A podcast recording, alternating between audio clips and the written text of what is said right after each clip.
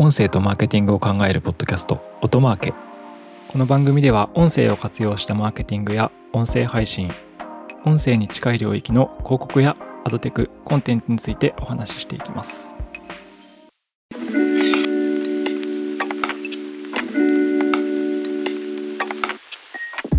こんにちは音なるの八木大輔です。はい、えー、今回はですね Z 世代をテーマに話をしていきたいと思います。9月の4日にですね、えー、エクスチェンジワイヤーの記事で暗号を解くオーディオ広告でつながる Z 世代のエンゲージメントという、えー、記事が出てまして、これはあの、まあ、和訳記事なんですけど、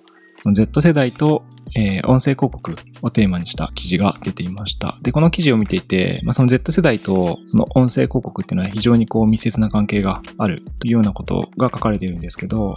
その記事を見てですね、そもそも Z 世代ってなんだっけ？とか、えー、なんで相性がいいんだっけっていうところをあの思ったところがあったので、今日は話していきたいと思います。はい。で、このエクスチェンジワイヤーの記事、ちなみにですね、グローバルのあの CARTA HOLDINGS、電通系の会社ですね。の一応スポンサー記事になってまして、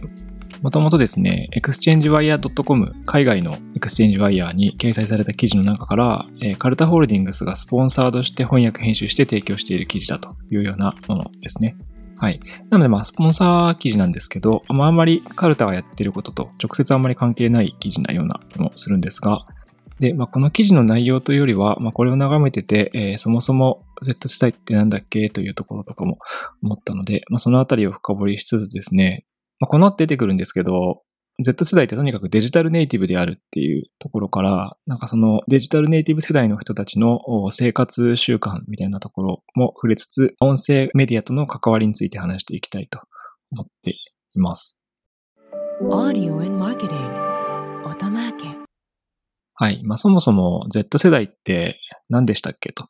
いう話ですね。なんか Z 世代って言葉が、そもそも Z 世代は Z 世代使ってないと思うんで、なんかおじさんたちが使ってる言葉っていう、なんかマーケティングの人たちがね、勝手に使ってる言葉って感じもしますけど、一応定義としてはですね、1990年代から2010年代の序盤までに生まれた世代のことを Z 世代というと、ジェネレーション Z という言葉ですね。で、ウィキペディアとかからも抜粋しながらお話ししていくんですけど、まあ、定義の部分でですね。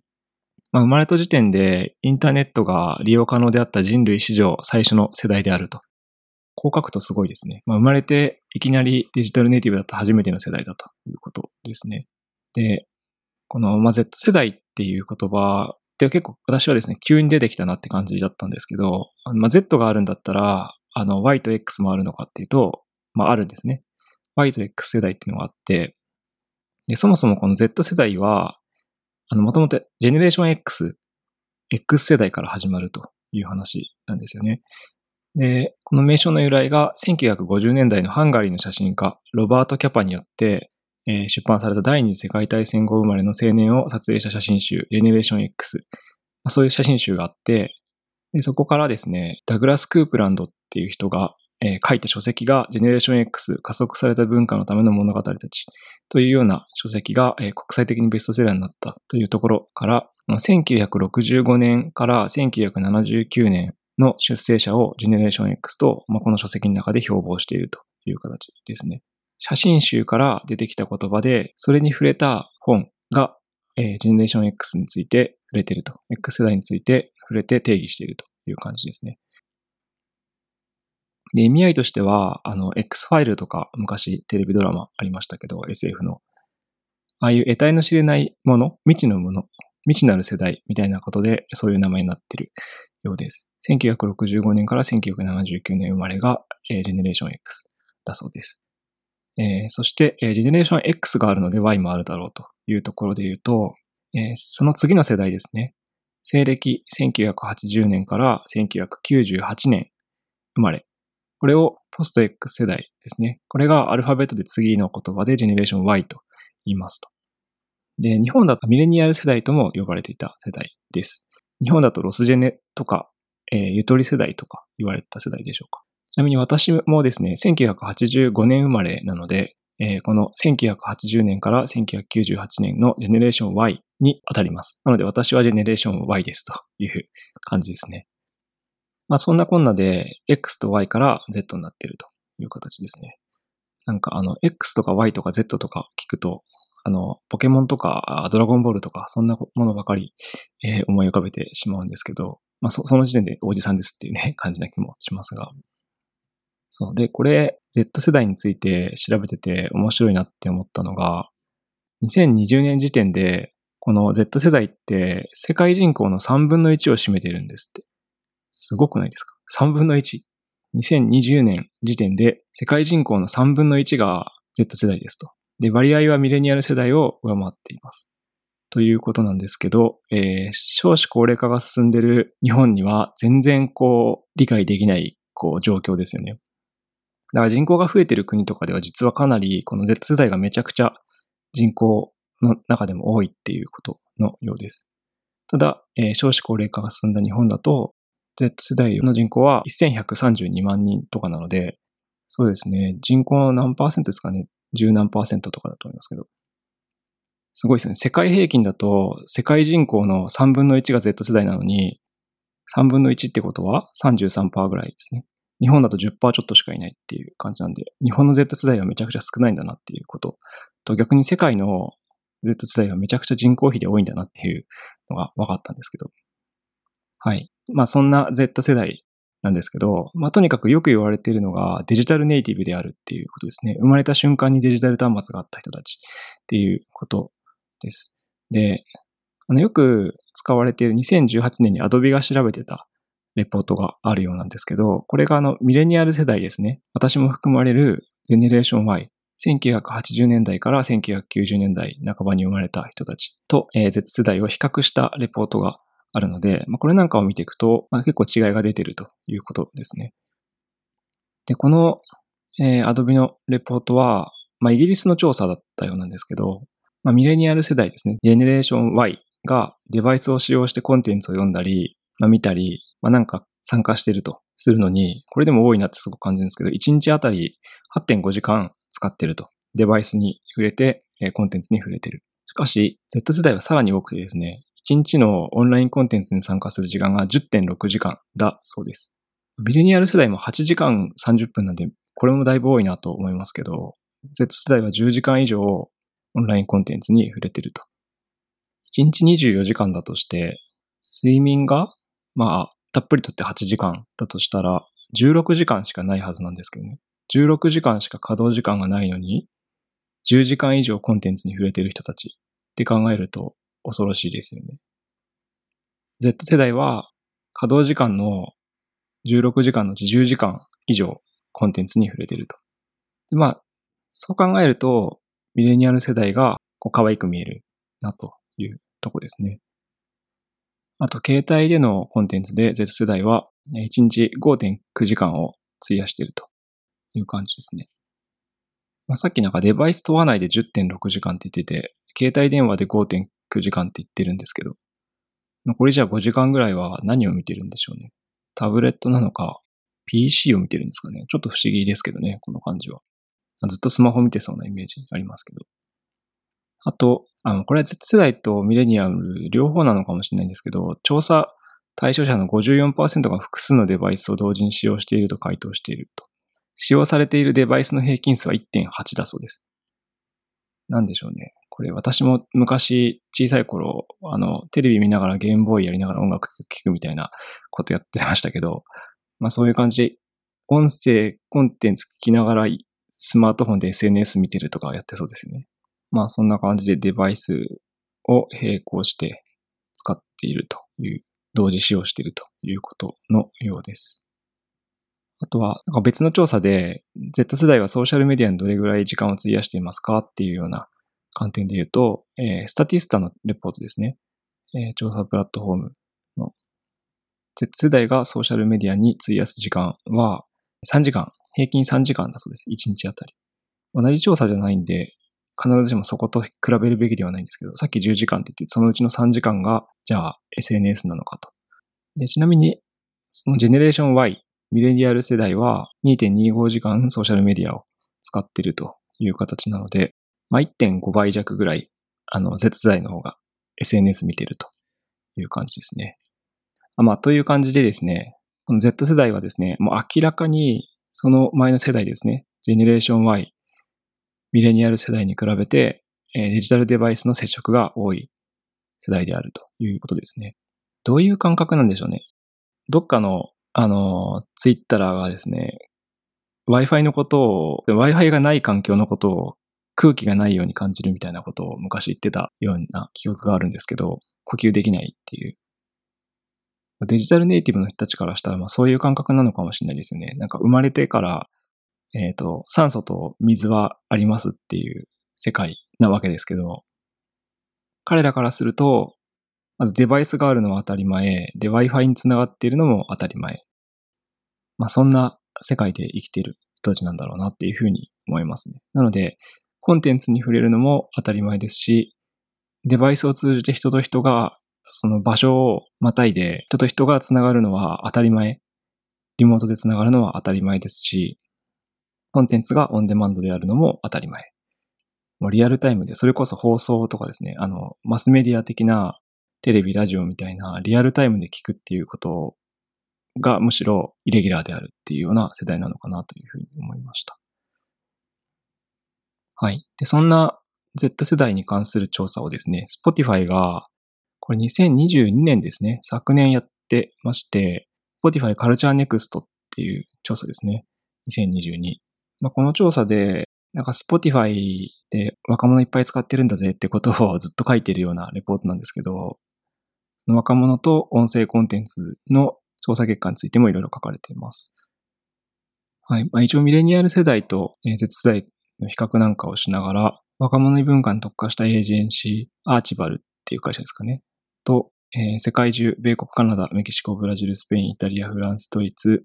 イギリス、インド、インドネシア、シンガポール、フィリピン、日本、オーストラリア、ニュージーランド、アラブ首長国連邦の約50人の参加者に話を聞きました。結構ヒアリング型の調査だったみたいです。結構あれですね、パネル数は少ない調査だなと思いましたけど、そういう調査を行っています。うん、結構これ読みづらい調査で、定性的な、やっぱりあのインタビュー型の調査なんで、定性的な情報が多いんで、結構捉えどころない内容なんですけど、まあ、いくつか紹介しますね。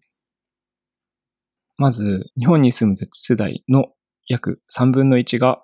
29%って書いてますね。特定のクリエイターの集まるデジタルコミュニティに参加したことがあると回答。はい。なので人がファンクラブみたいなものはもうそもそもデジタルであることが当たり前だから、3分の1ぐらいはもうそこに入ったことがあると回答しているという感じです。これ多いのか少ないのかわからないですね。別になんか多くない気もしますけどね。そして、えっ、ー、と、日本に住む Z 世代の59%が、オーディオのおかげで普通なら体験できなかったコアなカルチャーと出会えたと回答しています。また、オーディオはコアな自分自身と出会うきっかけにもなります。と書かれていて、えー、日本の Z 世代の55%がオーディオによって自分の新たな一面を発見できていると回答しています。なんでまあ、まとめると59%半分以上がコアなカルチャーと音楽のおかげで出会えている。オーディオって書いてるんで、ポッドキャストも含むんですかね。そして55%が新たな自分の一面を発見できていると回答。いや、これなんか翻訳してるんでだいぶ抽象的なあの表現してますけど、まあアイデンティティみたいなものを確立できてる、認識できてるみたいなことなんだと思います。これも両方ともわかりますね。特にサブスクサービスなんかが出てきてからはもう音楽なんかも無作為に制限なく漁れるようになったと思います。なんか昔って持ってる CD を友達と貸し借りしたりとか、レンタルショップで自分のお小遣いで借りられる量しか手が届かなかったものが、こうありとあらゆるニッチなものとか、あの、自分の興味分野に近しいものの近隣領域をいくらでも掘れるみたいな感じになってるんで、まあこれもデジタル音声聴取ならではなのかもしれないなというふうに思いました。あとは、アイデンティティ確率みたいなのは昔から変わらないような気もしますけどね。なんか音楽が、例えば俺はあのインディーズバンドが好きだぜとか、あのヒップホップが好きだぜとかっていう話で、その若者のアイデンティティっていうのは確立されてきたっていうのは今に始まった話ではない気はしますね。ただ先ほどの話と結びつけるとデジタルコンテンツになってきてるんで、それがさらに多様化した形で無限に横に広くやっていけるそして自分の領域を見つけたら縦にも掘っていけるみたいな感じなのかなというふうに思いました。サブスク時代ならではかなというところですね。あとは、現在日本に住む18歳から24歳の3分の1以上、37%が少なくとも毎週ポッドキャストを再生しています。と書かれています。うん、まあこれ結構多いなっていうふうに感じましたね。私たちの過去やった調査は30%弱ぐらいだったんで、パネル数の関係で精度が変わるっていうのはあると思うんですけど、世代の3分の1は、ポッドキャストを再生しているという結果ですね。まあ、なんとなくでも私たちの調査ともシンクするところがあるので、これも違和感ないかなというふうに思いました。あとは最後に、Z 世代が何を聞いてるかっていう話なんですけど、これなんか世界中の Z 世代が一番聞いてるジャンルはメンタルヘルスだそうです。なんか前もこのレポートをポッドキャストで紹介したかもなんで、行ったことあるかもしれないですけど、なんかみんな今、若干コロナ禍のシーズンとかもあって、こう、孤独とかでね、病んじゃう人とかいたのかなとか、特に若い人たちってそこがやっぱすごく悩むとこだと思うんで、なんかそういうメンタルヘルスってのを世界共通で聞いているのだなというのをおじさん的にはですね、思ったんですけど、まあ、SNS 疲れとかで他人と比べたりして疲れちゃうときに、音声では癒されるものを求めているということなのかもしれないですね。ちなみに日本の Z 世代でも2022年の第一四半期に再生数がメンタルヘルスは前年比で400%増加したとまあ、なんか環境音楽みたいなものもそうですけど、サブスクサービスで音楽聴くときって結構 BGM 的に聴くことあると思うんですけど、ポッドキャストとかでも、そのちょっとヒーリングみたいなものを求めるとか、そういう聴き方をしてるのかもしれないですね。孤独を癒すじゃないですけど、そういうちょっと心の支え的な役割を期待しているというのがあるのかもしれません。はい。ということで、えー、この Spotify の Culture Next の何箇所かをご紹介しました。まあそうですね。なんか大枠は若い人特有のものっていうところだと Z 世代だけではないんじゃないかと。なんかどの世代も通ってきたことなんじゃないかなとは思いつつ、なんかそれがデジタルネイティブ世代であることと、まあなんかその逆にもサブスクサービスとか外的要因でそれがブーストされているような感じはちょっと受けましたね。まあ例えばあの、コアな自分自身と出会うきっかけになったとか、あの自分のアイデンティティを発見できたみたいなこととか、サブスクサービスとかによってコンテンツがより簡単にいつでも手が届くようになったからこそ、まあ、こういう横にも縦にも広く深くいけると。つまり逆に言うと多様性が増しているのでみんなが同じものを聞いてないっていうことだと思うんですけど自分自身の好きなもの、そして自分自身のアイデンティティみたいなものを音楽で感じられるようになったっていう、えー、デジタルコンテンツでブーストされているのかなと思いましたね。まあこれはマスメディアに主に触れてきたミレニアル世代以前の人たちとは大きく違うところだというふうに思います。ということで、まあ Z 世代に関して広告の話今日はあんましなかったんですけど、音声は聴取のされ方の変化と相まって自分のアイデンティティとか、まあ、デジタルコミュニティに好きなものにきちんと出会えるとかっていうことに非常にこう相性が良くなっているので音楽サービスが使われているんじゃないか相性がいいんじゃないかっていうようなことが書かれているような感じです。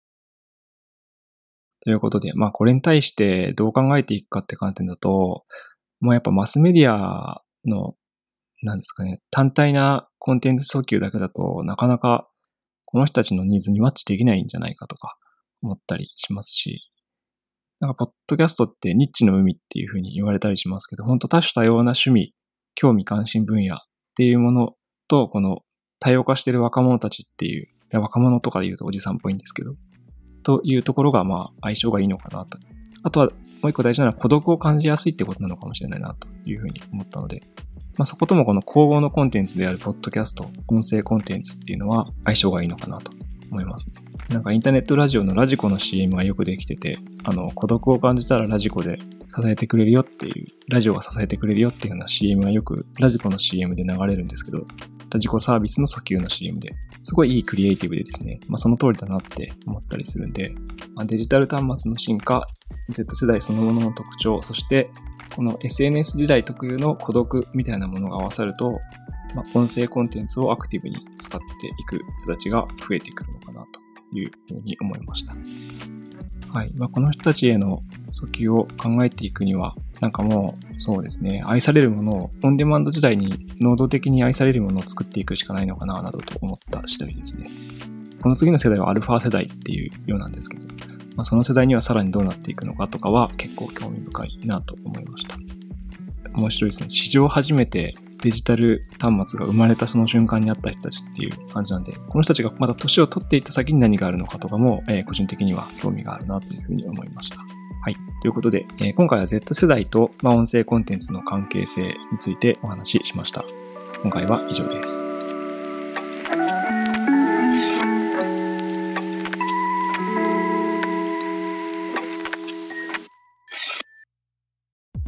音声とマーケティングを考えるポッドキャスト、音マーケ。Apple Podcast や Spotify など、ポッドキャストのプラットフォームのフォローボタンを押して、ぜひ購読をしてみてください。定期的に有益な情報をお伝えできると思います。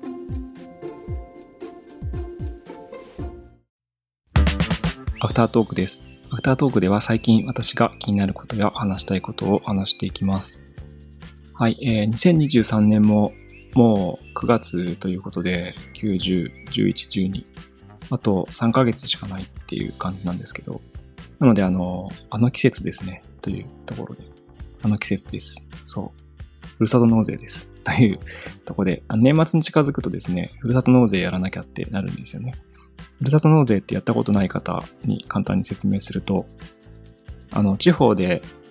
地方のものに課金すると、その課金した分、物がもちろん、物がもらえて、その課金した分の税金控除がされるので、結局、あの、普通に税金を納めるよりも、課金して物もらって税金控除を受けた方がお得だよっていうようなものです。年収とかに応じて課金できる上限値とかがあって、これググると出てくるんですけど、シミュレーターみたいなやつが。そう。で、毎年私もふるさと納税やってまして、ふるさと納税ってどんなものがあるかっていうと、まあ、肉とか、すげえ高いフルーツとか、酒とか、なんかそういうのあるんですけど、そうですね。私は何年か前、酒をですね、お酒好きなんですけど、まあ、酒って言ってもほとんどビールですが、ビールをあの頼みまくったらですね、ビールを限界値まで頼んでみたんですよね。そしたらあの頼んで届いた後に、ひたすらあの毎日無限にビールがあるんですよ。なんであのひたすら廃人化していくっていうことに気づいてですね、これ3年ぐらい前ですかね。あの、これやばいなと思って、えー、ビールを頼むのはその年からやめました。あの、本当にアル中になっちゃうんでね、もうアル中なのかもしれないですけども、人として終わってしまうので、あの、お酒はお勧めしませんっていうとこなんですけど。で、あの、今年頼んでですね、もう来たおすすめのものがありまして、京都市にですね、課金したんですね。で京都市に何があったかというと、あの、ラーメン天下一品、私すごい大好きなんですけど、家で食べれるラーメン天一、あ、以後天一と訳しますが、ラーメン天下一品天一のあのラーメンセットがですね、なんともらえてですね、しかもラーメン天下一品の丼も1個ついてくるという、2万円ぐらいの課金だったんですけど、これをま頼みましたという感じですね。他にもいろいろ課金はしたんですけど、まあ、一つ今年嬉しかったことはこれです。で、なので、ラーメン天一の丼が今一つ一個家にあって、で、家で作れるラーメン天一セットがあるという感じですね。これなんで3年、毎年1個頼んでいけば、あの我が家は3人家族なんですけど、全員分手に入るんで、あのラーメン天一のラーメン丼がコンプできるという感じですね。うちの6歳の息子もすごいラーメン天一好きなので、で、実際に作ってみたんですけど、うん、なかなかいい再現度でした。あの、あのドロドロの感じとかは、あそこまでまあドロドロしてなかったですけど、ちゃんと味はラーメン天下一品でしたね。ただなんか家で作るとやっぱ麺の茹で具合とかが難しくて、うまく作れないとあの麺があんま美味しく作れないので、やっぱ店舗最高だぜって、まあ当たり前ですよね。思ったんですけどね。なので、まあそういう実はものすごい普段好きなヘンテコなものとかもあったりするので、皆さんも探してみるといいんじゃないかと思いました。はい。あと楽器とかいろいろ頼んだんですけど、この話は長くなるのでやめておきます。あと毎年、あの、プラモデル頼んでます。けどね、結構早めになくなっちゃうんですよね。在庫切れしちゃうんで、まあ、静岡市にですね、あの、ガンプラとか、ガンダムのプラモデルとか、あと、あの、メカトロウィーゴっていうですね、すごい可愛い、長谷川が出してるちっちゃいオリジナルロボットのプラモデルあるんですけど、これは毎年ですね、もらってますね。我が家にメガトロウィーゴは今2箱あるんですけど、あとガンプラも増えていってるんですけど、ふるさと納税で結構趣味のものをもらうっていうのもいいかなと思います。はい。ということで、なんかへんてこなものいろいろあると思うんで、ぜひ探してみてください。はい。ということで、皆さんも、えー、楽しいふるさと納税ライフを楽しんでみてくださいというところで、アフタートークは以上です。